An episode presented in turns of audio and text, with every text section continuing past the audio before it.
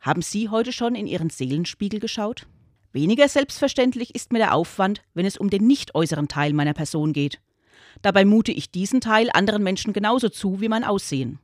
Vielleicht kann der heutige Buß- und Bettag der evangelischen Kirche auch mich als katholische Christin daran erinnern, dass meine Seele mindestens die gleiche Aufmerksamkeit verdient hat wie mein Äußeres, mit einer ganz ähnlichen Ausgangsfrage. Wenn ich mich so betrachte, meine Person, mein Auftreten, meinen Gemütszustand, was sehe ich? Wo kann ich zufrieden mit mir sein? Wo bräuchte es mehr Aufmerksamkeit?